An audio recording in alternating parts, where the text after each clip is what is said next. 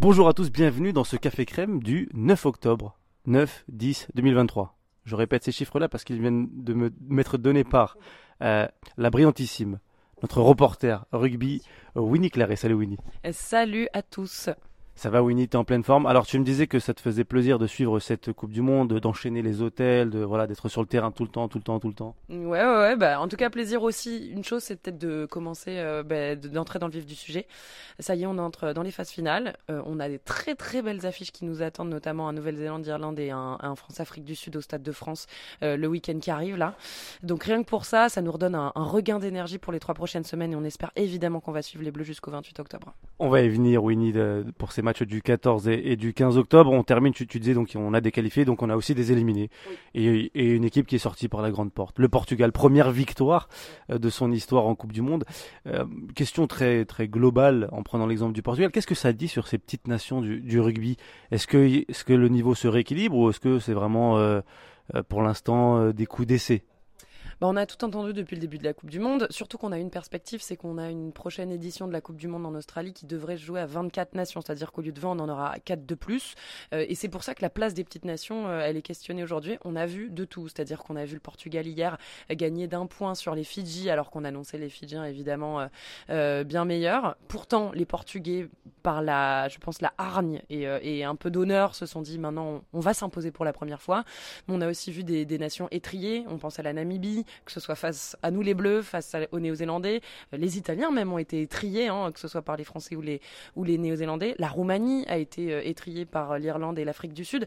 Donc qu'est-ce que ça dit de ces petites nations Qu'elles ont toute leur place aujourd'hui sur la planète rugby, euh, mais qu'il y a une, vraie question de la gestion dans les compétitions internationales de ces équipes-là. Est-ce que il faut avoir, au risque d'avoir des tableaux très déséquilibrés, ces équipes mélangées au haut de tableau, les grandes nations du rugby, ou est-ce qu'il faudrait qu'on on crée une, sorte de sas intermédiaire euh, pour laisser entrer petit à petit ces nations dans le top niveau mondial Euh, bah, Le débat, il est encore sur la table. Et comme je te dis, on a tout vu dans cette Coupe du Monde. En tout cas, ça laisse une chose, ça laisse un peu d'espoir justement pour euh, voir la planète rugby s'agrandir encore avec des nations bah, qui, qui débarquent et qui ont envie de faire très mal.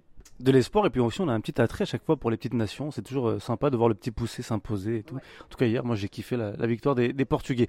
On se projette sur l'équipe de France. Il y avait une décision tant attendue aujourd'hui. Est-ce qu'Antoine Dupont pourrait réintégrer euh, le groupe euh, pour les entraînements collectifs avec ballon? Euh, Il me semble que tu as quelques infos là-dessus. Oui, euh, le 15 de Fressin a, a communiqué ce matin, ce lundi matin, pour nous dire qu'il avait vu son chirurgien qui lui avait donné le feu vert pour reprendre l'entraînement rugby. Il avait repris le sport déjà, le vélo, les sprints, la muscu, mais pas de contact, pas de rugby. Cette fois, ça y est, on devrait le voir dès demain mardi, euh, euh, de retour avec les Bleus à Rueil-Malmaison, leur camp de base ici dans les Hauts-de-Seine. Euh, et donc, on va très vite savoir s'il entre, s'il peut entrer dans les plans de Fabien Galtier et du staff tricolore pour l'Afrique du Sud dimanche. Euh, puisque on va voir, et il va devoir reprendre euh, le ballon, le contact, et c'est là où ça va jouer. Quel, est- quel, quel sera le ressenti d'Antoine Dupont sur les contacts par rapport à sa pommette et sa mâchoire droite qu'il s'est fracturé il y a euh, un peu moins de trois semaines?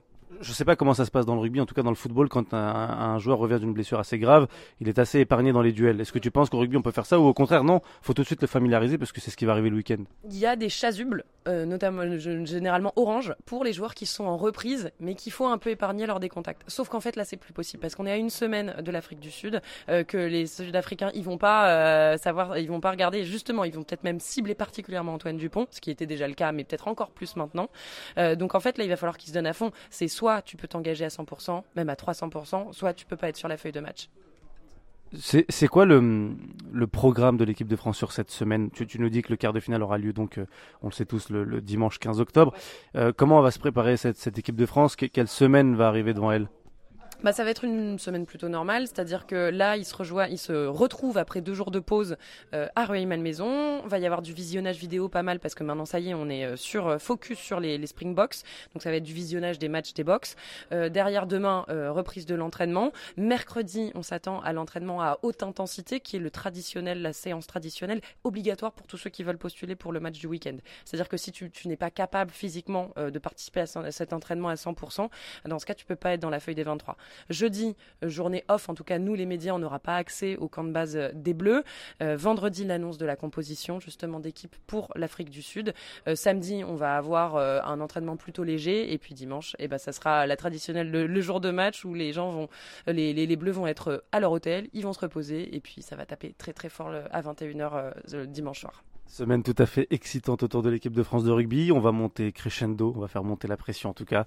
On espère que les Bleus seront au rendez-vous, on espère que les Bleus seront au complet pour cette affiche. Merci Winnie, puis je pense qu'on va se retrouver quelques fois dans cette semaine, peut-être, c'est possible. Bah en tout cas, je l'espère moi, je vous attends. Allez, à très vite pour un nouvel épisode de Café Crème.